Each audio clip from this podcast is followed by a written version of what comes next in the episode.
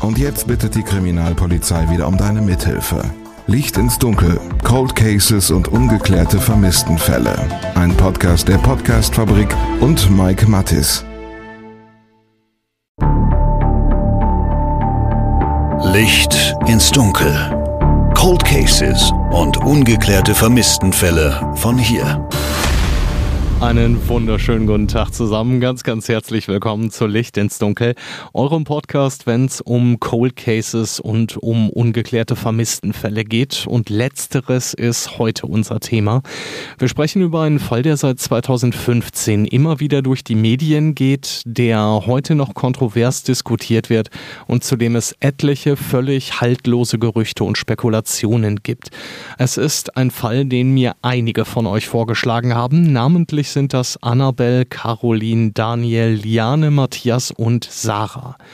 Bevor wir starten, will ich an dieser Stelle aber noch kurz was klarstellen. Darauf hat mich Markus Weber, der Leiter der Einsatzgruppe Cold Cases bei der Polizei in Köln, aufmerksam gemacht. Im Zusammenhang mit dem Urteil im Prozess um den Cold Case Klaus-Dieter Miro ist der Angeklagte natürlich wegen versuchten Totschlags und nicht wegen gefährlicher Körperverletzung verurteilt worden.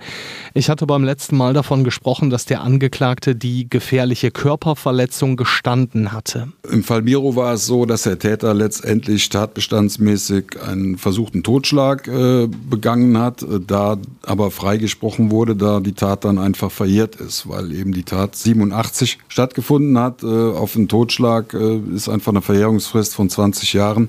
Er war angeklagt worden wegen Mordes. Äh, es war aber dem Gericht halt nicht möglich, das Mordmerkmal mit der nötigen Sicherheit zu bejahen. Der Totschlag äh, ist bejaht worden, der versuchte Totschlag und äh, demzufolge äh, ist er freigesprochen worden. Gegen dieses Urteil hat die Staatsanwaltschaft laut Weber Rechtsmittel eingelegt. Das Urteil ist also noch nicht rechtskräftig. Und damit sollten wir das jetzt alles korrekt und unmissverständlich haben. Ist mir tatsächlich ganz, ganz wichtig, dass wir Fehler oder Missverständnisse sofort klarstellen. Und von daher bin ich sehr, sehr dankbar, dass die Polizei in Köln hier ganz genau hingehört hat und sogar noch ein Update in Sachen Rechtsmittel gegeben hat.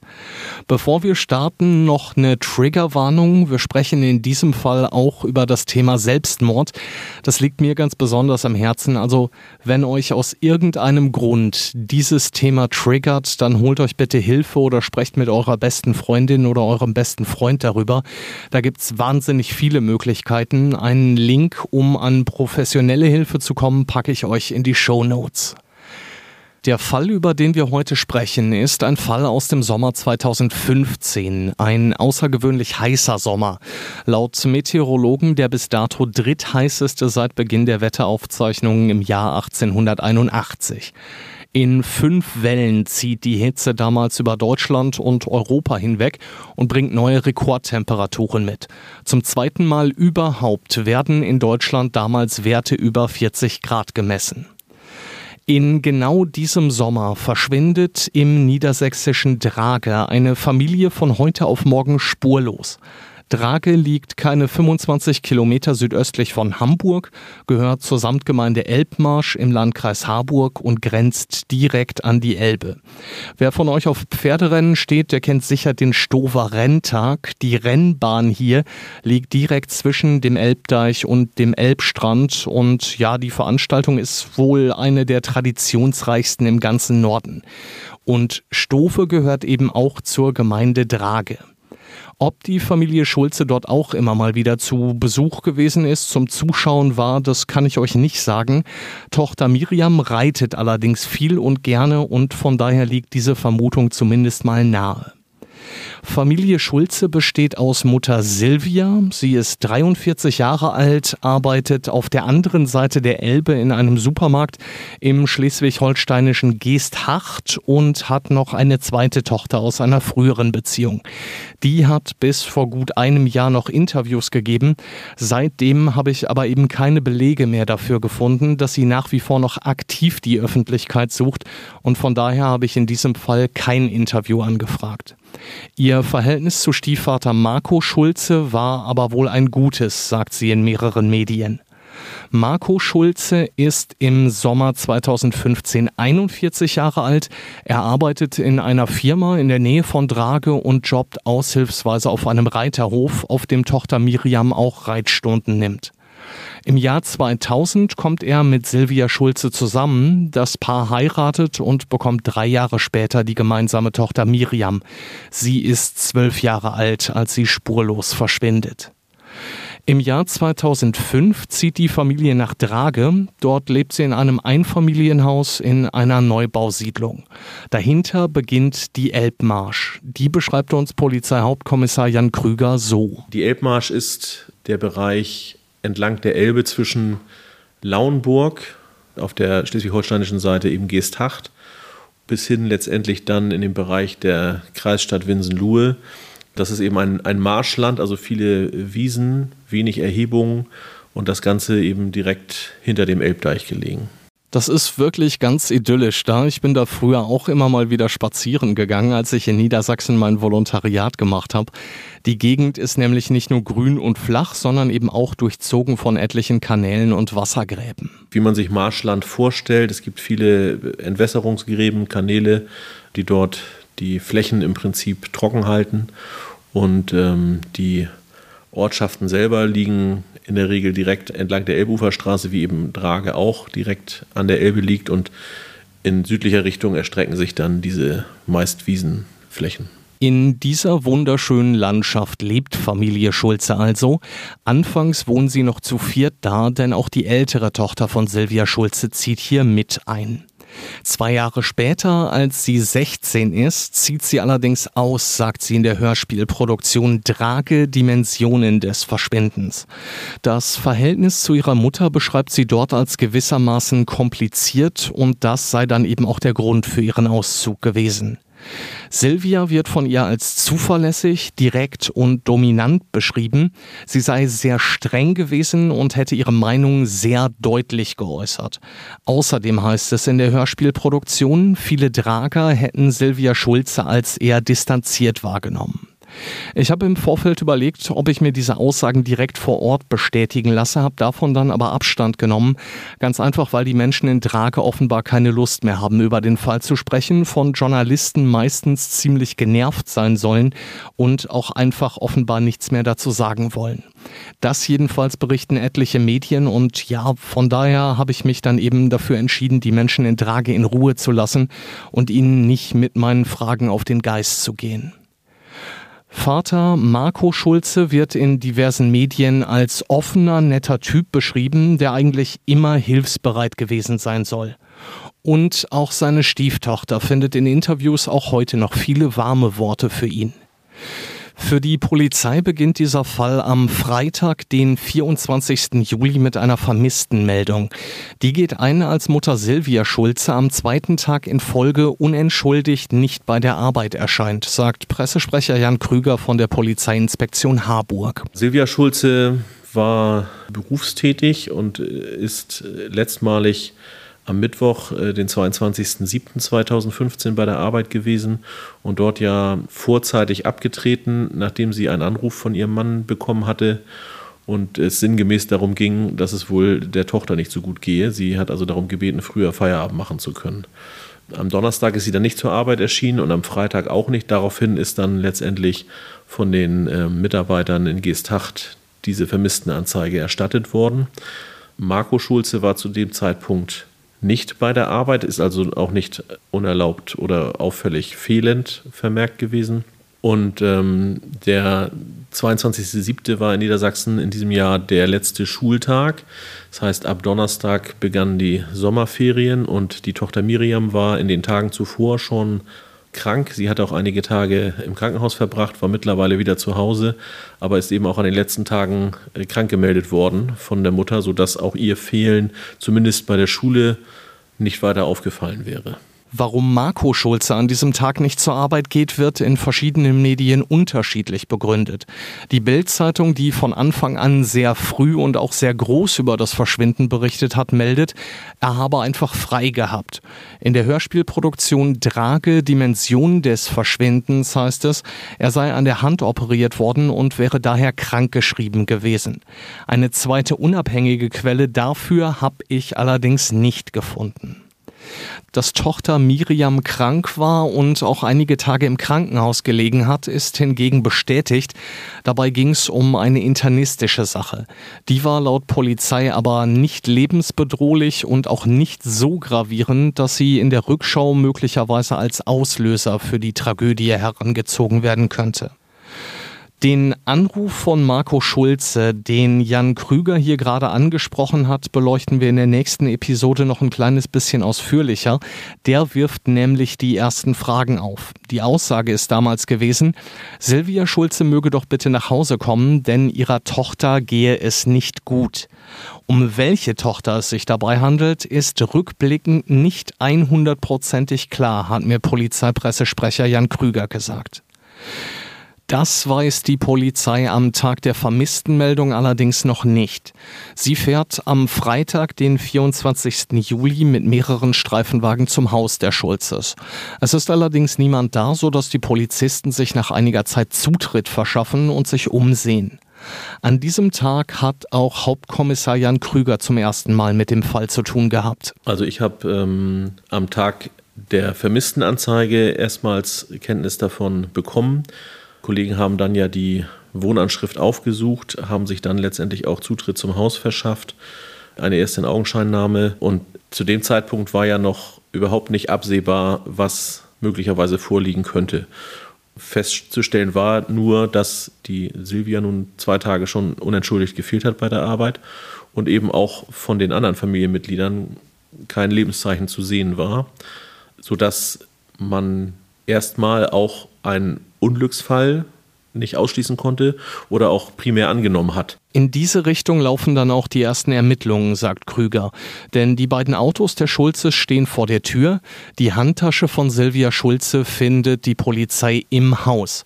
Es ist also relativ schnell klar, dass die Familie nicht irgendwie spontan in den Urlaub gefahren ist, sondern dass hier irgendwas passiert sein muss.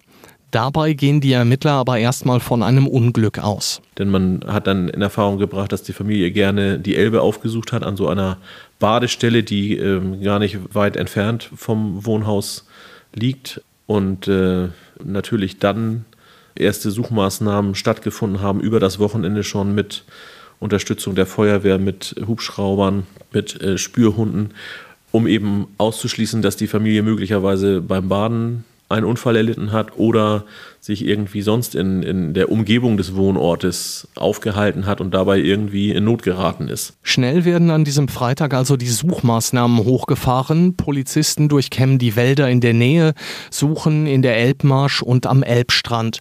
Sie befragen die Nachbarn und die älteste Tochter von Silvia Schulze. Mantrailerhunde und Hubschrauber mit Wärmebildkamera sind im Einsatz, aber sie finden nichts. Miriam, Silvia und Marco Schulze bleiben verschwunden. Anhaltspunkte für ein Verbrechen oder so gab es in dem Moment zunächst noch nicht. Aber mit jedem Tag, den das Ganze natürlich fortschreitet und man keine weiteren Erkenntnisse hat, ist das dann die zweite Variante, die natürlich auch eine wichtige Rolle spielt. Und so war ich dann über das Wochenende als Pressesprecher eben schon eingebunden, die Suchmaßnahmen zu kommentieren und dann ja am Montag mit Beginn der Öffentlichkeitsfahndung ohnehin. Über das gesamte Wochenende laufen die ersten Suchmaßnahmen. Am Montag geht die Polizei dann an die Öffentlichkeit und bittet um Hinweise. Daraufhin rücken Journalisten aus ganz Deutschland an. Kamerateams stehen mit ihren Wagen in der Straße. Reporter sehen sich auf dem Grundstück der Schulzes um und wollen mit den Menschen vor Ort sprechen. Je länger die Suche dauert, desto wahrscheinlicher wird aus Sicht der Polizei dann aber, dass hier möglicherweise eben auch ein Verbrechen in Betracht kommt. Natürlich gab es diese Hypothese, weil wenn ich einen Unglücksfall irgendwann ausschließen kann, weil schlichtweg bei den ganzen Suchmaßnahmen keinerlei Anhaltspunkte dafür gefunden worden sind, muss man ja überlegen, was kann sonst passiert sein. Und leider gibt es ja immer wieder Fälle, in denen ähm, es aus welchen Gründen auch immer zu einem innerfamiliären Konflikt kommt, der darin mündet, dass einer der Partner den anderen Partner und oder Kinder und anschließend sich selber tötet. Und genau dieses Szenario wird immer wahrscheinlicher, als eine Woche später die Leiche von Vater Marco Schulze gefunden wird. Es ist Freitag, der 31. Juli, als in Lauenburg eine Wasserleiche in der Elbe entdeckt wird. Der Leichnam ist am Morgen des 31.07. durch einen Passanten entdeckt worden im Ort Lauenburg. Das ist auf der schleswig-holsteinischen Seite der Elbe ein gutes Stück flussaufwärts, wenn man von Drage aus schaut. Dieser Passant hat etwas Auffälliges im flachen Bereich der Promenade dort auf dem Wasser schwimmen sehen und bei näherer Betrachtung eben die Mutmaßung gehabt, dass das ein menschlicher Körper sein könnte. Entsprechend ist dann die Rettungskette angelaufen und die Feuerwehr hat dort einen männlichen Leichnam geborgen. Eine direkte Verbindung zum vermissten Fall in Drage auf der niedersächsischen Seite der Elbe gibt es für die Helfer zu diesem Zeitpunkt noch nicht. Erst als die Kripo in Schleswig-Holstein den Fall übernimmt, stellt sie diesen Bezug her. Für die Helfer geht es in diesem Moment aber erstmal um die Bergung des Toten und die gestaltet sich schwierig, weil die Leiche mit einem Betonklotz, wie er eben für das Aufstellen von Baustellenabsicherungen und ähnlichem verwendet wird, verbunden war durch Spanngurte. Die Rettungskräfte haben dann eben Leichnam und dieses Gewicht geborgen und so ist es dann erstmal eine Sache für die Kriminalpolizei vor Ort geworden. Dort war natürlich der vermissten Fall bekannt. Wir haben dann im Laufe des Vormittags Kenntnis über diesen Leichenfund bekommen und haben uns natürlich sofort auch mit einigen Kollegen dann dorthin begeben. Und noch im Laufe des Tages bestand auch Gewissheit nach Abgleich der Rechtsmedizin über Zahnstatus und ähnliches, dass es sich um den Leichnam von Marco Schulze handelte. Der Fund wirft natürlich etliche Fragen auf. Warum treibt Marco Schulze hier tot in der Elbe und warum ist er dann auch noch mit einem 25 Kilo Gewicht beschwert? Das kommt den Ermittlern natürlich von Anfang an komisch vor. Denn dieser Betonklotz äh, hat ja doch einiges an Gewicht und äh, war eben mit einem Spanngurt mit dem Körper verbunden, sodass dieser Gurt auch vor Ort erstmal dann getrennt werden musste, damit man eben beide separat bergen kann aus dem Gewässer. Natürlich hat man sich dann die Frage gestellt, wie das Ganze zustande gekommen ist. Und äh, wenige hundert Meter flussaufwärts befindet sich eine Brücke über die Elbe. Und auf dieser Brücke gab es zu diesem Zeitpunkt eine Baustelle und tatsächlich fehlte dort genau ein Betonfuß für so eine Baustellenabsicherung, sodass sehr schnell der Schluss gezogen werden konnte, dass äh, Marco Schulze dort mit diesem Betonklotz als Beschwerung von der Brücke in die Elbe gesprungen ist. Die Polizei schaut sich das Areal rund um die Brücke daraufhin ganz genau an und sucht den Bereich rund um die Brücke nochmal genauer ab. Entsprechend haben wir dann im Fluss und im Uferbereich intensive Absuchen durchgeführt, wiederum mit Tauchern, mit Sonarbooten, mit Leichenspürhunden, mit Bodenrechen, die an, an, an äh, Booten über den Grund gezogen werden um dort weiter zu suchen und haben auch ein Fahrrad unterhalb der Brücke im Wasser liegend gefunden, auf dem gleiche Spanngurte noch auf dem Gepäckträger hingen, wie sie eben auch am Körper von Marco in Verbindung mit diesem Betonklotz aufgefunden wurden. Für die Ermittler ist der Bereich rund um die Brücke außerdem aus einem anderen Grund noch interessant, denn hier gibt es die ersten Hinweise auf einen möglicherweise inszenierten Suizid. Der Bereich dort ist eben auch nicht mehr tidenabhängig. Das heißt, dort ist auch immer stabil eine entsprechende Wassertiefe vorhanden, sodass die Wahrscheinlichkeit hoch war, dass es tatsächlich klappen könnte, sich dort zu suizidieren, ohne jemals gefunden zu werden. An dieser Stelle werden die Suchmaßnahmen dann also nochmal ausgeweitet. Natürlich haben wir dann um diese Stelle, also unterhalb der Brücke, in beide Richtungen noch ein gutes Stück gesucht, um letztendlich auch auszuschließen, dass möglicherweise Mutter und Tochter dort auch zu finden sind. Auf welche Weise beschwert auch immer. Aber die Suche hat letztendlich nur noch das Fahrrad zutage befördert. Das Obduktionsergebnis liegt kurze Zeit später vor und bestätigt den Ermittlern die Vermutung, dass sie es hier eben nicht mit einem Unglück zu tun haben. Ja, die Obduktion hat zunächst mal ergeben, dass der Tod durch Ertrinken eingetreten ist was also schon mal ausschließt, dass Dritte irgendwie ihre Hand im Spiel hatten und möglicherweise, denn auch solche Gerüchte gab es ja, der ist doch bestimmt umgebracht worden, äh, so begeht man doch keinen Selbstmord. Aber wie gesagt, Tod durch Ertrinken war die Todesursache, die festgestellt wurde. Es wurden keinerlei Verletzungen festgestellt, soweit das möglich ist die auf eine Fremdeinwirkung hindeuteten und auch eine Rauschmittelbeeinflussung war nicht festzustellen. Im Hörspiel Drake Dimensionen des Verschwindens ist die Rede von sieben Minuten Todeskampf unter Wasser. Die ältere Tochter von Silvia Schulze zitiert hier den Obduktionsbericht. Daran haben die Ermittler allerdings Zweifel. Das wäre mir neu, dass man das minutengenau feststellen könnte. Wie sollte man das feststellen? Also ich meine, man stellt fest, habe ich Wasser in der Lunge oder nicht? Habe ich Bläschenbildung und so weiter? Um zu sagen, gut, der Tod ist durch Ertrinken eingetreten, weil die Lunge einfach mit Wasser, irgendwann fange ich ja an zu atmen und zu schlucken, ob ich will oder nicht, gefüllt war. Und dann kommt es zu keinem Sauerstoffaustausch mehr und dann tritt der Tod ein. Anhand dessen rekonstruieren die Ermittler den Ablauf des Suizids. Demnach muss Marco Schulze mit dem Fahrrad die rund 25 Kilometer von Drage bis nach Lauenburg gefahren sein. Und auch andere Indizien deuten hier auf eine geplante Tat hin, sagt Jan Krüger von der Polizeiinspektion Harburg. Tatsächlich konnten wir also ähm, ermitteln, dass er diese Spanngurte zu Hause hatte, im Gartenschuppen und diese Spanngurte tatsächlich zu der Firma gehören, in der er auch äh, gearbeitet hat, sodass äh, wir ihm die zuordnen konnten und eben auch in der Kombination am Fahrrad, ein Fahrrad, was ihm auch zuzurechnen war, dieselben Spanngurte wie letztendlich am Leichnam, sodass für uns dann der Schluss nahe lag, dass er dort diese Brücke gezielt aufgesucht hat, sich mit diesen Spanngurten und diesem Betonklotz verbunden hat, zunächst sein Fahrrad über das Geländer in die Elbe geworfen hat und dann hinterhergesprungen ist, um sich umzubringen. Denn nur so konnte er es schaffen, seinen Leichnam ohne fremde Hilfe verschwinden zu lassen. Und das alles legt eben nahe, dass sich hier ein Familiendrama abgespielt haben muss. In solchen Fällen hieß es früher in offiziellen Pressemitteilungen von der Polizei oft, erweiterter Suizid. Ich bin da tatsächlich überhaupt kein Freund von, ganz einfach, weil es einen Mord oder in diesem Fall sogar einen möglichen Doppelmord komplett ausblendet und herunterspielt und in gewisser Weise zu einer Erweiterung stilisiert und damit natürlich der Tragweite und der Grausamkeit dieser Tat überhaupt nicht gerecht wird. Von daher ein großes Lob an Polizeipressesprecher Jan Krüger, der diesen fiesen Begriff nicht einmal verwendet hat und mir gegenüber auch sehr, sehr deutlich gemacht hat, dass es hier eben um einen Doppelmord mit anschließendem Suizid geht. Die äh, plausibelste Erklärung für uns ist, dass er dafür sorgen wollte, dass auch sein Leichnam nicht gefunden wird, so wie er ja auch bis heute äh, leider es geschafft hat, dass wir die Leichen von Silvia und Miriam nicht gefunden haben. Und da bleibt ohne fremde Hilfe nur der grausame Tod durch Ertrinken, indem ich mich dann mit so einem Gewicht beschwere, damit der Leichnam direkt verschwindet. Und ich sage mal, wenn die Strömungsverhältnisse etwas ungünstiger gewesen wären, dann wäre der Leichnam vielleicht auch nicht aufgetrieben.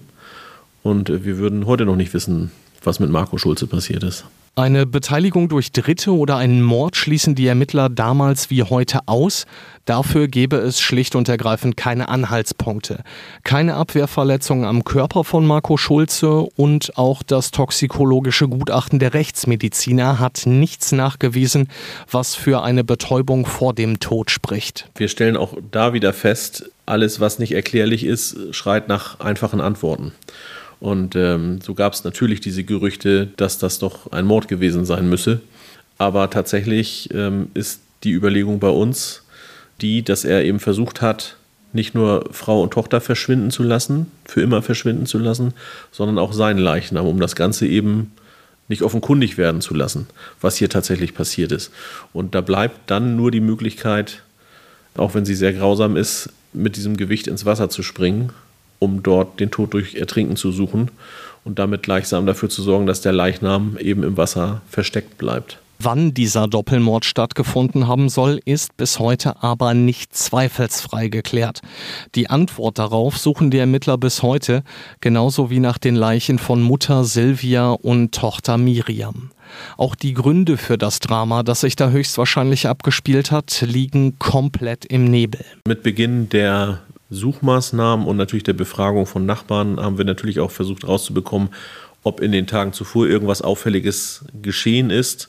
Aber da gibt es überhaupt keine Hinweise drauf. Also da hat keiner irgendwelche auffälligen Beobachtungen gemacht. Im Prinzip das, was man beschrieben hat, war das, was immer passiert ist. Sodass uns diese Tage im Vorwege gar nicht weitergebracht haben. Silvia Schulze wird am Mittwoch, den 22. Juli, zum letzten Mal lebend gesehen, als sie nach dem Anruf ihres Mannes früher von der Arbeit nach Hause fährt. Gegen 16.50 Uhr wählt sich ihr Handy ins WLAN-Netz der Familie ein. Gut eine halbe Stunde später telefoniert Marco von zu Hause aus mit dem Besitzer eines Reiterhofs, dem er gelegentlich hilft. Danach öffnet sich ein Zeitfenster von rund zwei Stunden, das die Polizei bis heute nicht eindeutig rekonstruieren konnte. Ein Anruf von Miriams Großvater in etwa so gegen 19 Uhr bleibt unbeantwortet. Gegen 19.30 Uhr ruft Marco Schulze dann zurück. Laut Medien sagt er, es gehe Miriam und Silvia nicht gut. Die beiden hätten sich ins Bett gelegt und würden schlafen. Wann Miriam Schulze zum letzten Mal gesehen worden ist, ist nicht eindeutig zuzuordnen. Die Polizei geht allerdings davon aus, dass sie am Nachmittag des 22. Juli, also am Tag der Zeugnisausgabe, so am frühen Nachmittag mit ihrem Vater auf einem Reiterhof in Mover ist. Das gibt die Besitzerin des Hofes drei Jahre später bei der Polizei zu Protokoll. Und genau das hält die Polizei heute für glaubwürdig. Die Aussage, dass äh, Miriam und ihr Vater noch am Tag des Verschwindens, also an dem Mittwoch, 22.07.2015, dort auf dem Hof waren, ist durchaus plausibel, denn zum einen ist Miriam immer mittwochs geritten und zum anderen ist natürlich der Tag verknüpft mit dem Ereignis der Zeugnisausgabe relativ sicher zu markieren, so dass es durchaus hinkommen kann. Das ändert auch nichts an unserem bisherigen konstruierten Tagesablauf, denn so wird die Lücke in den frühen Nachmittagsstunden noch gefüllt und ähm, kollidiert nicht mit anderen Beobachtungen an dem Tag. Warum diese Aussage die Polizei nicht unmittelbar nach dem Verschwinden oder nach dem Leichenfund in Lauenburg erreicht, ist umstritten. Die Reiterhofbesitzerin sagt, sie hätte eine Mail an die Polizei geschickt, kann sich dann später aber offenbar nicht erinnern, an welche Polizeidienststelle. Die Aussage von der Reitlehrerin aus Mova haben wir tatsächlich erst im Jahr 2018 aufnehmen können, als zum Zeitpunkt des Verschwindens die Reiterhöfe in der Umgegend katalogmäßig abgearbeitet wurden, war dieser Hof nicht dabei, denn er ist äh, zu dem Zeitpunkt gerade in der Übergabe gewesen und war so für uns erstmal nicht recherchierbar. Die Reitlehrerin gab an, dass sie aufgrund der Öffentlichkeitsfahndung seinerzeit schon mal einen Hinweis an die Polizei geschickt hatte per Mail. Allerdings ist dieser Hinweis auf unserer Dienststelle nie angekommen und wir können auch nicht nachvollziehen, ob der auf überhaupt irgendeiner Dienststelle gelandet ist oder fehlgeleitet worden ist. Und erst im Jahr 2018 gab es Einträge in einem Internetforum zu dem Fall und dieser Hinweis hat uns dann erreicht, sodass wir darüber dann Kontakt zu ihr aufnehmen konnten. Ja, und wie sich herausstellte, war das der Hof, auf dem Miriam vor dem Verschwinden geritten ist und tatsächlich wohl auch am Tag des Verschwindens nochmal da gewesen ist. Die Betreiberin hat ausgesagt, dass Miriam mit ihrem Vater zusammen am Tag der Zeugnisausgabe, also am 22.07.2015 dort war, eine Reitstunde hatte und dann beide auch mitgeteilt haben, dass sie mit dem Reiten erstmal aufhören müsse weil die Polizei bei ihren Ermittlungen nicht weiterkommt und weil Mutter und Tochter auch weiterhin verschwunden bleiben, wendet sich die Polizei in Harburg ans ZDF. Dort wird der Fall bei Aktenzeichen XY ungelöst ausgestrahlt und daraufhin gehen rund 30 Hinweise bei der Polizei ein. Einer davon führt die Ermittler zum Mühlenteich in Holmseppensen und das bringt wieder Bewegung in diesen Fall. Über diesen Hinweis und über den aktuellen Ermittlungsstand sprechen wir dann beim nächsten Mal hier bei Licht ins Dunkel. Wir haben gehört, dass der Fall der Familie Schulze aus Drage in verschiedenen Internetforen immer wieder diskutiert worden ist. Teilweise sollen sich da auch Hobbyermittler in der Region umgesehen haben und sich als Polizisten ausgegeben haben. Sollte es aber tatsächlich irgendwo noch Zeugen geben, die neue Hinweise liefern können, dann bittet Jan Krüger diese Menschen, sich eben auch bei der Polizeiinspektion Harburg zu melden. Unbedingt. Also dieser Fall verjährt nicht.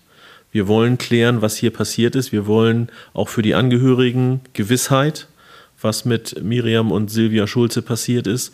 Und wenn es Menschen gibt, die noch Informationen haben und sie aus welchen Gründen auch immer bislang nicht der Polizei übermittelt haben, dann appellieren wir ganz eindringlich an diese Menschen, sich bei uns zu melden. Das Ganze geht natürlich telefonisch. Die Hinweise gehen an die Polizeiinspektion Harburg. Die Telefonnummer ist die 04181 2850. Und die Mailadresse, unter der ihr eure Hinweise an die Polizei im Landkreis Harburg schicken könnt, ist folgende hinweis at pi-harburg.polizei.niedersachsen.de. Das alles packe ich euch aber wie gewohnt in die Show Notes. Und das soll's für heute gewesen sein. Ein ganz, ganz herzliches Dankeschön noch an die Polizeiinspektion Harburg, die sich eine Menge Zeit für mich und meine Fragen genommen hat. Und schließen möchte ich heute mit einer ganz persönlichen Podcast-Empfehlung. Das hatte ich ja Anfang des Jahres schon angekündigt, dass ich euch immer mal wieder Empfehlungen mit auf den Weg geben möchte. Und heute geht es um den ganz wunderbaren Podcast 0 Uhr 1. Wer mich kennt, der weiß, dass ich mit Filmen eigentlich überhaupt gar nichts am Hut habe, dass ich da auch null Ahnung von habe. Schlicht und ergreifend, weil ich nicht die Zeit dafür habe, Filme zu schauen wenn ich dann mal einen Film schaue, dann am liebsten Dokus oder eben Horror- oder Gruselfilme. Und mit letzterem haben mich Denise und Kim komplett abgeholt. Die beiden machen wirklich, wirklich großartige Arbeit und von daher absolut berechtigt meine Empfehlung heute. Wenn Horror euer Genre ist, dann werdet ihr da mit Sicherheit eine ganze Menge Spaß mit 0 Uhr 1 haben. Ich wünsche euch an dieser Stelle schon mal ein paar schöne Sommertage und würde mich freuen, wenn ihr in zwei Wochen dann wieder mit dabei seid. Bleibt sicher und gesund, ihr Lieben, und die letzten Worte dieser Episode gebühren Denise und Kim. Alles Gute euch, Glück auf.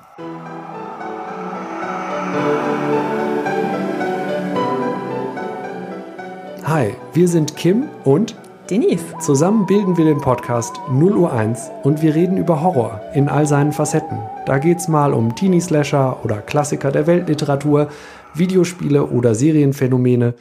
Alle zwei Wochen veröffentlichen wir eine Folge, in der wir Horror anhand eines bestimmten Themas betrachten. Jeder von uns bringt dazu ein Werk mit. Welches Werk genau ist für uns eine Überraschung? Ja, und wir haben in der Vergangenheit schon über sehr viel verschiedene Sachen gesprochen. Wir haben über Stephen Kings Misery geredet, wir haben Silent Hills PT besprochen, wir haben Twin Peaks besprochen, The Witch von Robert Eggers, Alien, ganz, ganz viele Sachen, Stranger Things, Shining, für jeden. Resident Evil. Resident Evil, stimmt. Ja, für jeden ist da was dabei. Also wir sind quasi richtige Horror-Freaks und wir schauen uns alles an. Von Serie bis Videospiel, bis Manga, bis Anime, alles ist dabei. So ist es. Und wenn das nach was klingt, worauf ihr Bock habt, dann schaut vorbei. Wenn um 0 Uhr 1 eine frische Geisterstunde anfängt. Ihr findet uns auf allen gängigen Podcast-Plattformen und bis dahin. Stay spooky. Licht ins Dunkel. Cold Cases und ungeklärte Vermisstenfälle von hier. Eine Produktion von Mike Mattis und der Podcastfabrik.